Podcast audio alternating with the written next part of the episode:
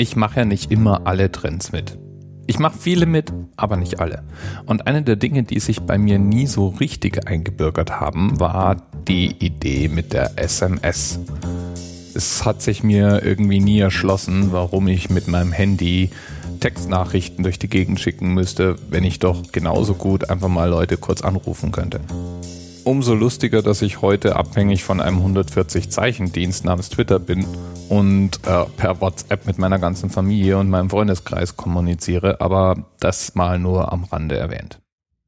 Die SMS, das ist die Abkürzung für Short Message Service, ist maximal 160 Zeichen lang und damit Gegenstand der heutigen Episode. Darüber, wer es jetzt nun genau erfunden hat, herrschen im Internet verschiedene Auffassungen. Aber eins ist sicher, es ist ein europäisches Ding gewesen.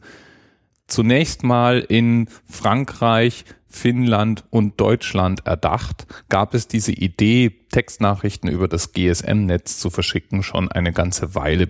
Aber den Sack zugemacht hat dann die Deutsche Bundespost.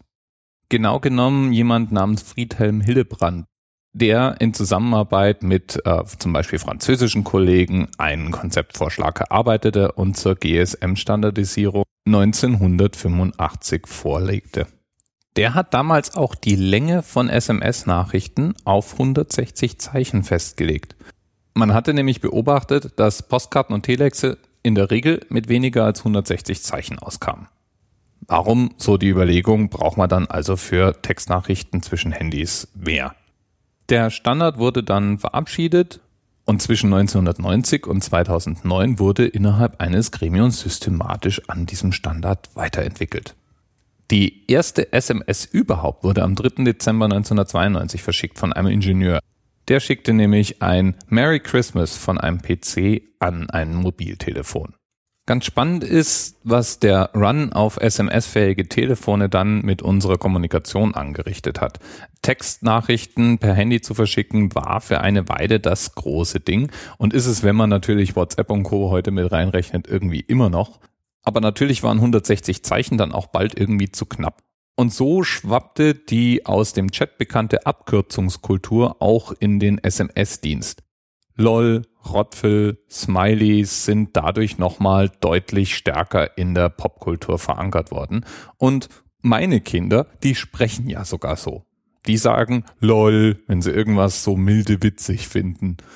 Okay, Rotfel ist nicht so verbreitet, aber YOLO zum Beispiel ist sicherlich auch ein Kind der Textnachrichtenkultur.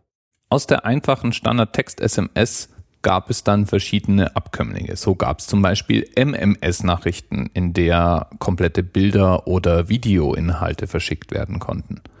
Was wahrscheinlich auch nicht jedem Handybenutzer präsent ist, ist, dass SMS nicht unbedingt immer sichtbar sind.